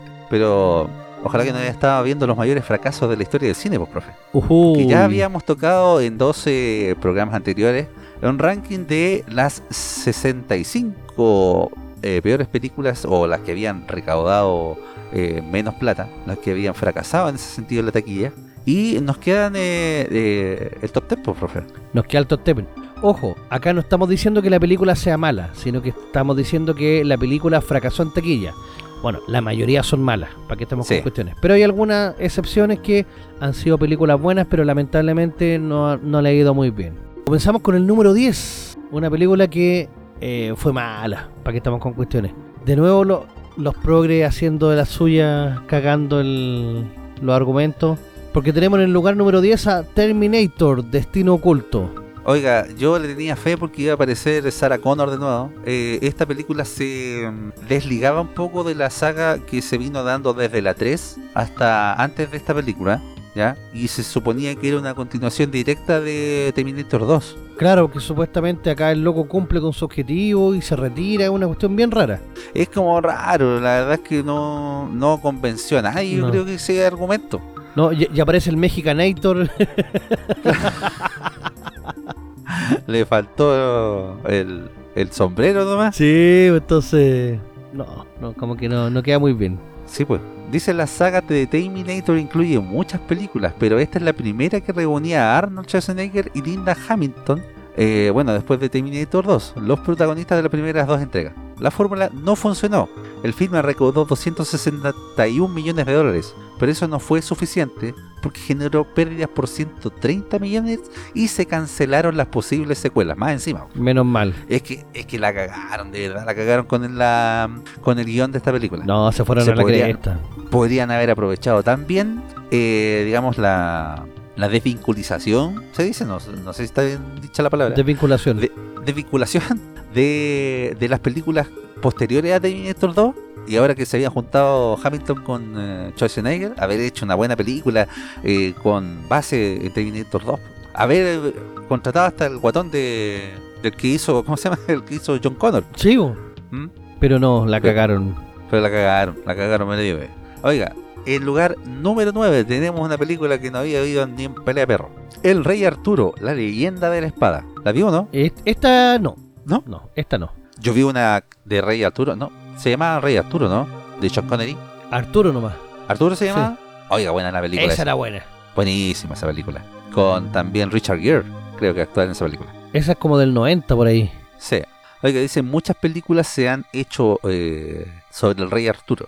Esta es de 2017 con Charlie Human, Jude Law, Eric Bana y hasta David Beckham. Sí, ah, por esto. Fue muy mal recibida por la crítica y también por la audiencia. Recaudó 148 millones de dólares y generó pérdidas entre 114 y 153 millones. Ay, ay, ay.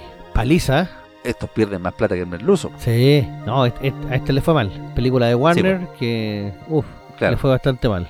En el Lugar número ocho, En el profe. lugar número 8, sí. Tenemos una película que la verdad fue horriblemente mala. Oiga, yo siempre quise ver esta película, pero la verdad no, No, me llamaba la atención. no perdáis el tiempo. nomás. No perdáis el tiempo. ¿No? No, horriblemente mala. Nos ¿Es peor referimos... que Wild Wild West? Es que mira, Wild Wild West era mala, pero no era tan mala. ¿Ya? Tenía sus partes cómicas que, que hacían. No, esta no, ni siquiera.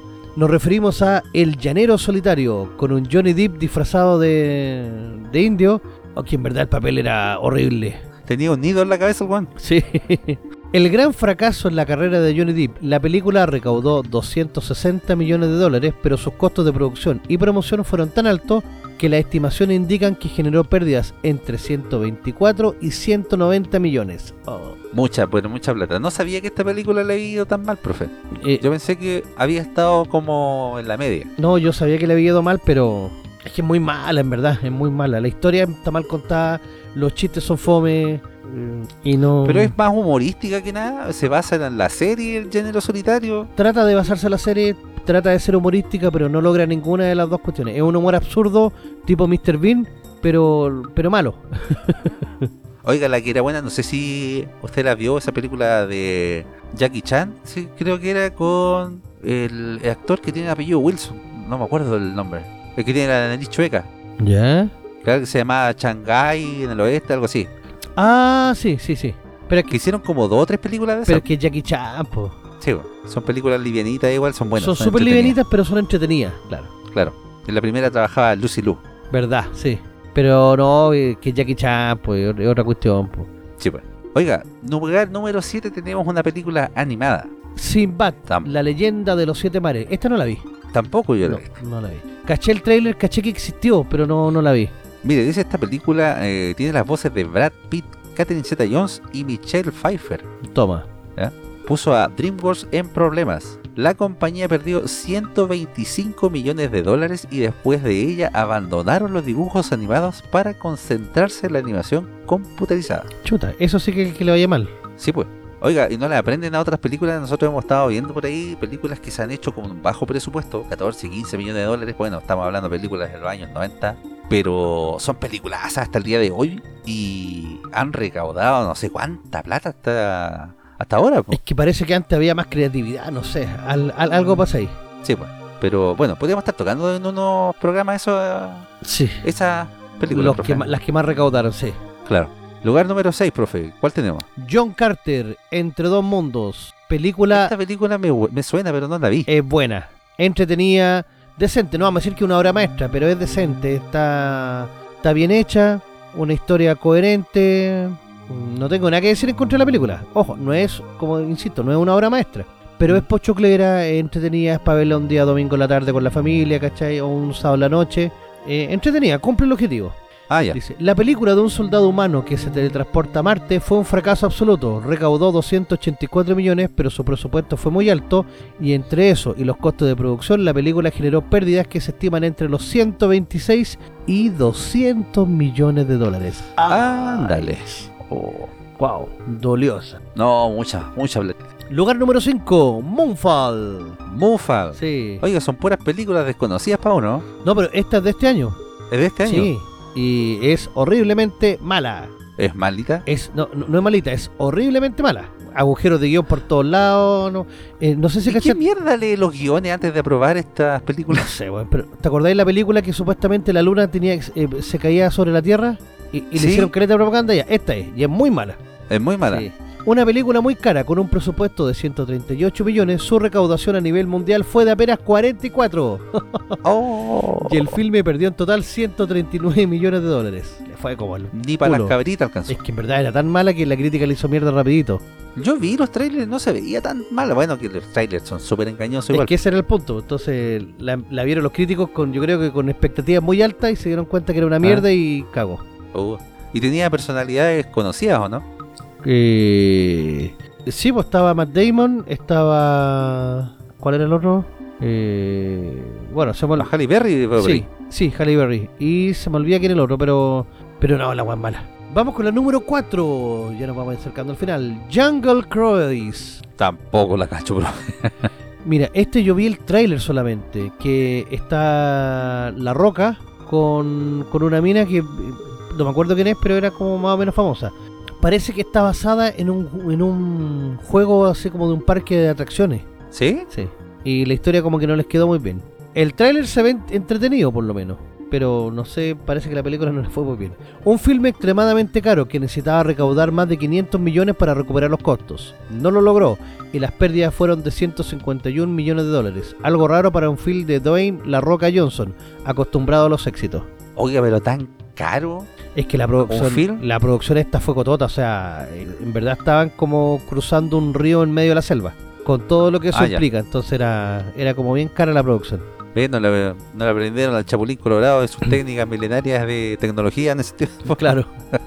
Lugar número 3, Matrix, Matrix Resurrection o Resurrecciones. Oiga, yo pensé que le iba a ir un poco mejor a esta película y la verdad es que la crítica igual la hizo mierda en algún sentido. La hicieron mierda, mira, yo no la encontré mala, pero, No, si la película no es pero mala. tampoco es la obra maestra que te querían hacer, es que las otras películas eran muy buenas, entonces... Sí, Eh, Era muy hay como sentimientos encontrados. A mí me gusta que en la primera media hora se burlan de las películas, se burlan de ellos mismos, y eso lo encontré Es que la- interesante.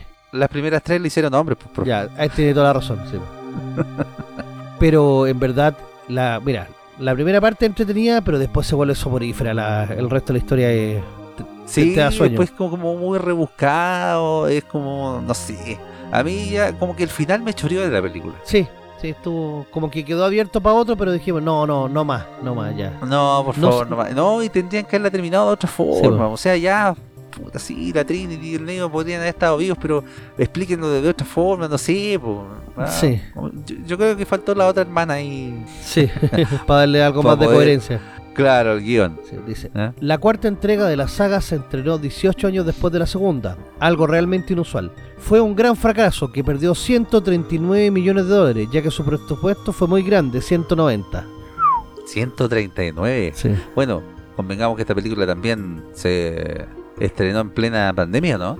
Al final de la pandemia. Al final. Sí. Lugar número 2, Un viaje en el tiempo, y que no la he visto. Yo tampoco. Pero por lo que estoy viendo de la foto no la voy a ver. Yo tampoco, weón. Mire, dice uno de los mayores fracasos de la historia de Disney. Y eso que estrellas no le faltaron. El filme contó con Oprah Winfrey, Chris Pine y Reese Witherspoon, entre otros. Pero apenas recaudó 133 millones en todo el mundo. Generó una pérdida de 130 millones de dólares. Yo no tengo idea de qué, se de qué se trata, pero la verdad es que ah, parece que es una película bien al estilo Disney 2020-2021. Progresista cagar. sí, por lo que se puede ver, pero no, la verdad yo no la tenía ni siquiera en el radar. Exacto.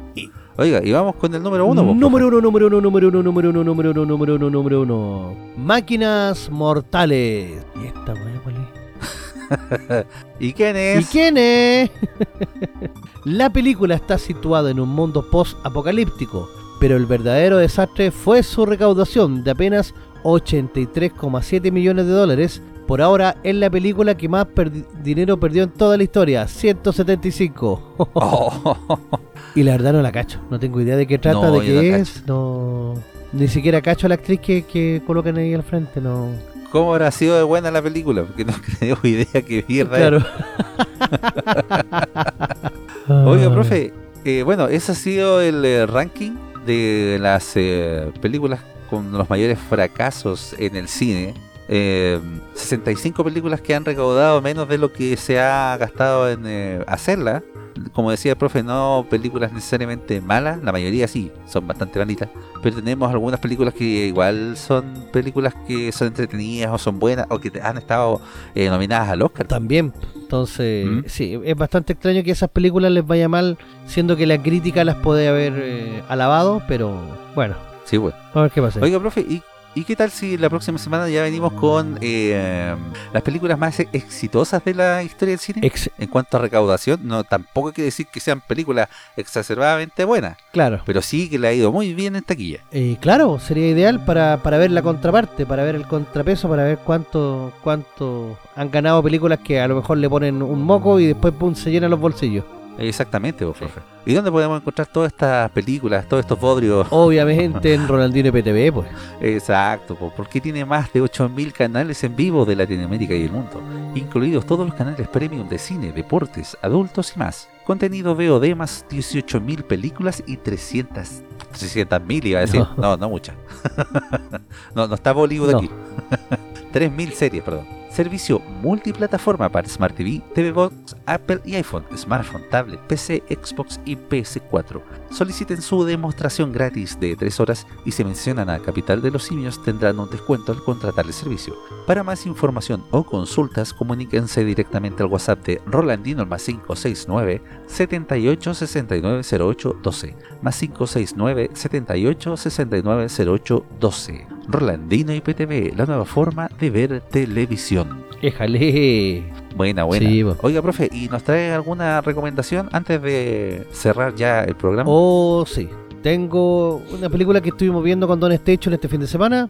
Bastante entretenida, muy pochoclera, muy livianita, pero entretenida. Entretenida. Exacto. La película se... película que no recibirá un Oscar No. en esta No, ocasión. pero tampoco va a recibir un, un, un Raspberry.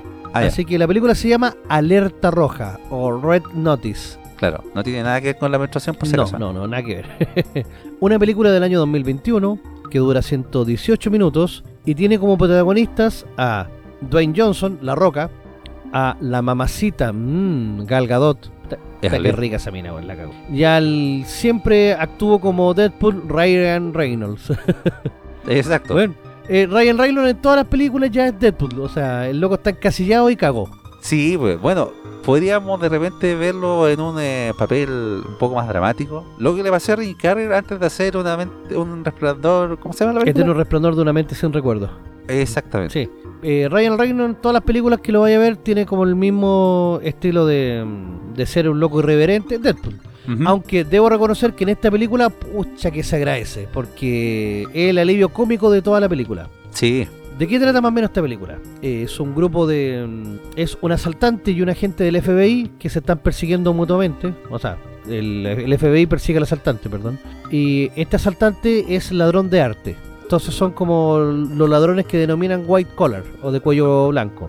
Y eh, parte con esto que tienen que buscar uno de los tres huevos de Cleopatra. Y juntar los tres huevos para poder entregarlo. Hay una recompensa de 250 millones de dólares. Así que eh, de eso se va a tratar la película. Eh, acción, tiene mucho humor, eh, algo de suspenso, pero es, eh, es más que nada eh, ver a Deadpool. a, Dead- a Deadpool Claro. con la roca y Calgadot. Mmm, mamacita. sí, la película es bastante dinámica, bastante entretenida, tiene unos momentos bien hilarantes, Sí, por decirlo. Eh, y tiene de esos finales, ¿cómo se llaman esos finales, profe? con plot twist. Plot twist. Sí. Y mira, y los locos ll- llegan hasta Argentina.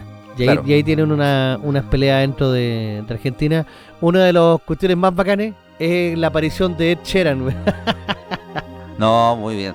Oiga, y también yo creo que hay, no sé si son errores, podría decirse, o a lo mejor es con intención de hacerlo, eh, como muestran Sudamérica. Sí, verdad que ¿ya? Argentina era una selva amazónica, más, claro. así pero como si estuviera en el medio del Congo, güey. Pero eso yo creo que habrá sido intencional o parte de la película, o la verdad que se pegaron en la cabeza ahí lo que Yo creo que se pegaron en la cabeza y dijeron, ya Argentina, no, me suena así como a indio y selva, ya dale, p- ponele. Claro. Así es que, eso, como les digo, una película bastante librina. No, no vaya a buscar una película para, para el Oscar, ni una película que, que, que te mantenga en el asiento pensando en, en quién es el asesino o cosas así. No, es bastante livianita, es bastante entretenida. Es para pasar un buen rato y lo, y lo logra. Si tuviéramos que darle una calificación, le pondría un 6 de 10. Ah, sí, salva, salva caleta. Sí. ¿Y Sí. usted, Don Station, qué nos trae para esta semana? Oiga, eh, Napo, yo no les tengo nada. No. no. Oiga, profe, ¿usted se acuerda de las tortugas ninjas, no? Sí. Las tortugas ninjas. ¿Usted jugó algún eh, videojuego de las tortugas ninjas? Obviamente ese video que uno jugaba de a 4 en los arcades, En los arcades, Sí. ¿cierto? no me diga que volvieron en forma de chapita. Eh, exactamente. Ya se viene eh, a fines de agosto eh, la recopilación de los juegos de las tortugas ninja. Eh, se llama eh, Kawabunga eh, Collection. ¿Verdad que decían esa frase, vos, caguabunga? Y Sí, comían pues. pizza. Y entre esa recopilación vamos a tener ese juego arcade y vamos a tener otros míticos también como los juegos de Nintendo, que también eran muy buenos. Eh, Nunca me gustaron los de Nintendo de las Tortugas Ninja, lo encontraba lento. Bueno, es que yo jugaba el del arcade y ese era bacán, po. sí, pues. No, pero ¿sabe que El de, el de Nintendo era muy, muy bueno. Bueno, para la gente que jugó en su tiempo el eh, juego de Nintendo, eh, es uno de los juegos más coleccionables, digamos, y podría ser uno de los más caros si es que está en el formato completo, con su caja, con su manual y todo eso. Ya. Este, este juego, bueno, esta recopilación, como le decía, viene a tomar el- los juegos que son arcade, que son el, eh, las Tortugas Ninja Secas. También después salió otro arcade, no sé si usted lo vio, lo jugó, que era muy parecido, pero se llamaba Turtles in Time. Los tortugas en el tiempo, porque viajaban como por unos portales del tiempo, cuestiones así. No, parece, No peleaban ya contra los Shredder. parece que ese no es. ¿no?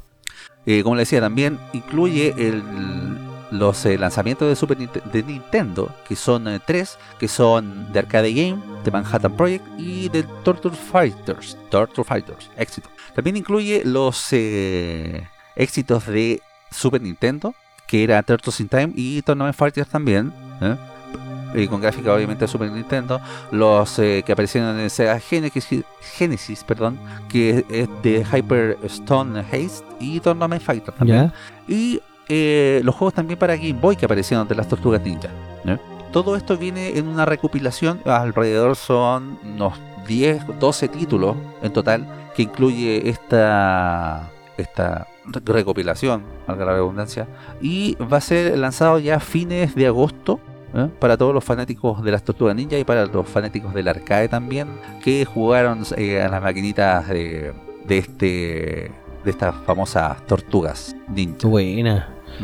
Así que estar atento porque el lanzamiento es el 30 de agosto. Falta todavía un mes, pero ya ahí usted puede ir haci- haciendo su reserva. El juego más o menos oscila entre los 35 a 40 mil pesos, ¿ya? Porque son recopilaciones de juegos antiguos, pero sí eh, es bastante bacán tenerlos ya en formato físico o tener la recopilación en su consola en formato digital. Y ya la puede ir reservando. Ah, buena. ¿Y este, perdón, para qué eh, plataforma va a ser? Va a salir para PlayStation 4, Xbox One, PlayStation 5, Xbox Series X o S y también para Nintendo Switch Pro. Ah, ya, o sea, va a estar, va a estar potente. Y entiendo también que van a salir para plataformas como Steam o Epic Games. Wow, buenísimo. Entonces hay que estar atento.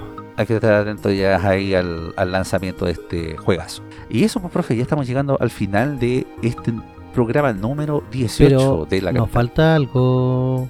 Lo de siempre, Lo de profe. siempre, que siempre se olvida. Eso. ¿Dónde nos pueden encontrar? Pues ustedes nos pueden encontrar el día martes ya tempranito en Spotify vamos a estar saliendo. Y el mismo día martes a las 10 de la noche por .fm.cl la mejor radio online que usted puede encontrar. Si se lo pierde el día martes lo puede escuchar también el día domingo a, la 20 a las 22 horas la repetición del, programa completo.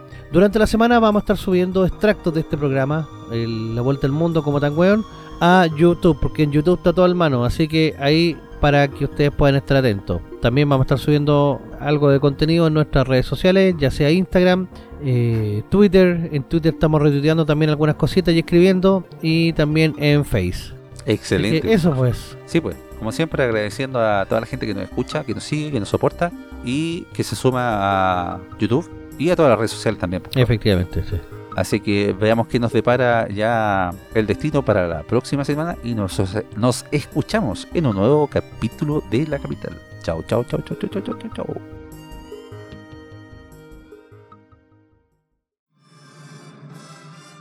La capital de los simios.